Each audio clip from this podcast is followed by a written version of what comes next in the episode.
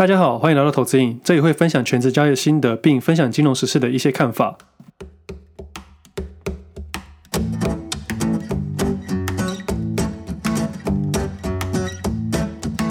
今天时间三月九号星期二，这是我第七十二集节目，我是 Wade。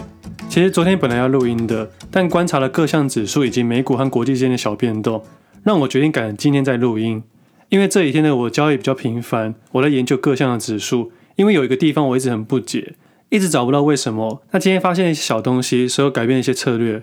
那其实前几天美元指数已经在大涨了，以技术线图来说，它就像一个 W 底一样。那我也在上一节节目说到，我进场了美金了。那这几天美元指数表现还蛮强劲的，但一直到今天台币才开始贬值。其实，在二月份的时候，外资已经汇出了，在十二月开始的期货仓位，他们已经在建立空单期货。但我们都知道。一月份到二月农历过年之后，台股指数都涨了不少。我一直在想，外资为什么要自己嘎自己呢？后来我怀疑是不是周期的问题。那我来分享一下最近的操作好了。有一直在收听我的节目的朋友应该都知道，我在农历过年前出现了短线交易的投机部位。那再说仔细一点，去年长期投资进场的那两次，主要都是权值股的龙头，以科技类股为主要。因为当时是疫情的情况，以极度恐慌的状况之下，以我的观点。我会比较有信心进场大公司的股票，所以在去年三月和九月选的都是台湾的大型公司，也大多数是国际间能见度高的公司。原因是，如果要倒的话，应该会从中小企业开始。那其中一个非电子类股只有九九零四的宝成，那以去年的表现来说，宝成的表现最差，但最近有点动起来了。因为长期投资的关系，在过去这段时间没有太在乎，更何况是其他部位整体表现还不错。那其实我要说的是。从过年之后，因为观察国际主要股票的走势，开始决定放空台股期货，也是看坏台湾的科技类股，以一个避险的小概念去建立这个部位。所以当时建仓的位置是一万六千两百点到一万六千四百点的均价。那农历过年后的主要建立部位都不会建立在科技类股上面。多数人应该都知道，美国科技股开始下修了。我原本以为我建仓的位置还不错，照理说应该有不错的获利才对。那最近的指数跟我想的不太一样。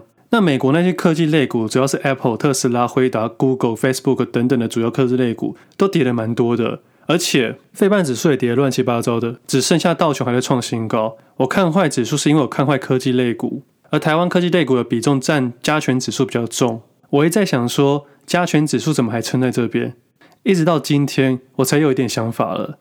在三月一号的时候，也就是上一节录音，那天没有开盘。但我的期货保证金部位，我是打算用来空期指的。接着台股指数这几天的缓跌，自己也没有太多的变动。直到三月四号，我发现主要科技类股都盘在区间下缘，这种位置很敏感，也是投资人最有情绪的位置点。下午也在 FB 上面及时分享，结果当天的费半跌了四点八四 percent，而台积电 ADR 直接下跌六 percent，联电下跌七点三九 percent。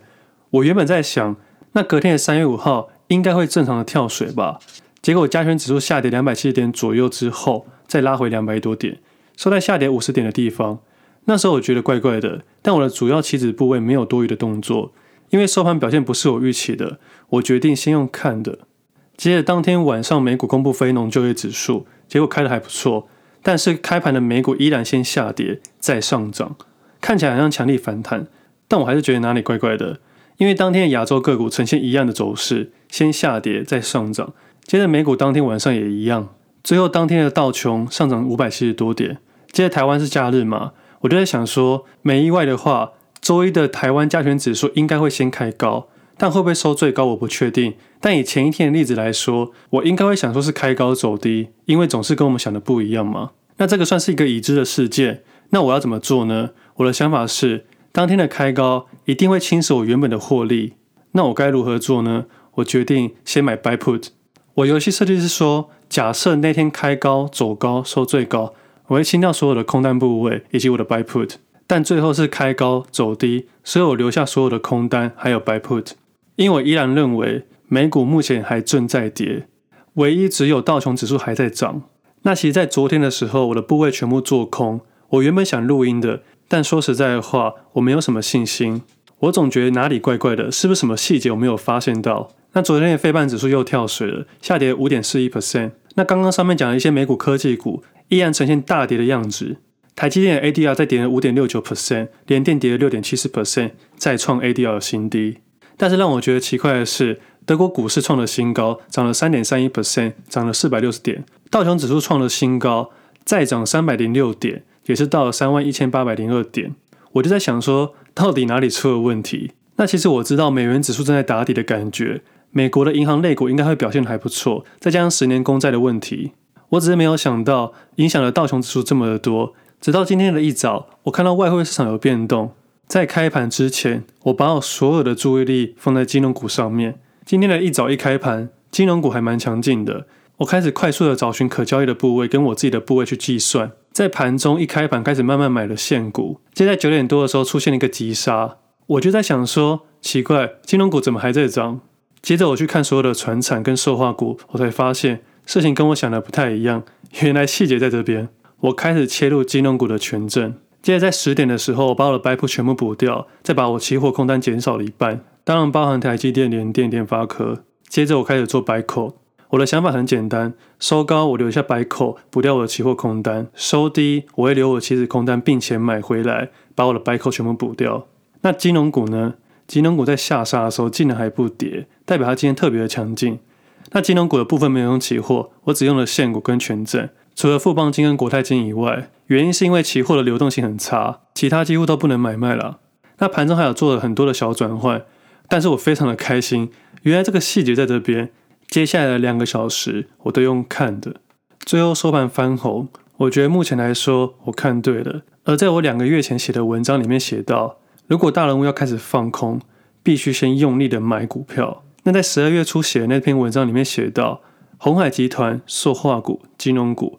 应该会是最后一棒，所以今天在盘中我临时改变了我的想法跟决定，因为周期的问题，短期上我看好指数会大涨，所以在衍生性商品这边，我用了三月份的 buy call，预计会切入四月份的期货空单，也就是因为周期的关系，我先短暂的看多期指，为了要有更高的价位去放空，但放空的价位因为下礼拜的十七号要结算，所以我愿意转仓到四月份去做。我一直在想说，费半跌成这样子，为什么期指没有下去？原因是青龙股跟传产、塑化股都有可能影响指数下不去。像传统的电信类股、百货业跟食品类股，不然为什么美国科技类股都跌成这样子？台湾竟然都没事，应该是亚洲人比较有信心吧，所以才慢慢调整成这样子的部位。我依照价格去交易，而且美股的龙头银行类股现在还在趋势之中。我个人是希望金融股拉最后一波，伴随着金融、塑化、船长跟电子类股，再配合一下美股的行情。接着要公布个股的财报，我相信科技的主流类股应该都会开得很漂亮。以基期来说，去年因为疫情的关系，基期很低，今年肯定会成长的，但可能会出现预期心理的关系。而我希望自己在情绪点切入反向动作。那如果只要任何一个环节不如我的预期，我就会重新设计。今天以前的短线交易部位本来是看不太懂的，今天因为跌不下去，让我开始注意到一些更细微的东西。今天盘中一直做转换，收盘后感觉很畅快。今天投资做的股票、权证、期货选择成 buy call buy put，几乎所有的商品都摸一轮了，只有权证的 put 选择的 sell call 没有用到。虽然不知道明天的走势会怎么样，但至少我玩得蛮开心的，也解决了我这几天的烦恼。以上都不推荐买卖哦，是自己的主观短线看法，单纯分享一下给各位。我最近看到很多人都很想进场买股票，以现在的氛围跟信心，跟去年三月底是完全不一样的感觉。像现在很多的分享者都一直讲股票，很多都会有先入为主的观念。我没有要批评别人，我只是觉得投资人应该买入适合自己的部位，等到自己要的价位，再找到自己的投资策略，尽量不要被过多的杂讯来影响自己的交易。有时候市场会很简单，有时候市场会很难，尽量在比较简单的时候去拿高分。那个高分要怎么决定？你下的部位。真正的投机客根本不需要一个五千点的振幅，在一个关键位置做的关键决定，效果不会比较差。好比说，下了一百口的大台，赚了五百点，会有一千万的获利；下了一口大台，赚了五百点，也只有十万的获利。但不管怎么样，分批买进绝对是最重要的事情。我自己交易是这样子的，在任何的走势情况下，我都会把接下来的走势可能发生的问题都一次想好，接着出现什么样的价格就做什么样的动作，在盘中才能从容且理性的交易。那我原本一直看坏市场，但今天我做了调整，最主要的原因是因为周期。如果没有考量到周期，可能会让你赚不到任何一毛钱。就好比上礼拜一我妈生日的时候吃饭，我妈说股市要开始跌了，接着我爸说新闻说台积电已跌到七百元。我笑着说：“我什么都不知道，说不定未来台积电先碰七百元，接着开始下跌，这样我爸妈都说对了。差别差在周期，但重点是他们两个都没有开户，所以预不预测根本不重要。我自己的交易不太在乎崩跌不崩跌的事情，我只在乎价格跟自己的损益。我犯的过错很多，但是我很勇敢承认错误，错了就退场重来，千万不要跟钱过不去。”像我过年看好的族群之中，最近涨得最凶就是高尔夫球类股。我其他都有做到，唯独高尔夫球没有做，涨得最凶，但是我一个都没买到。我看到，我知道，但我没有做到。所以预测跟交易完全是两回事。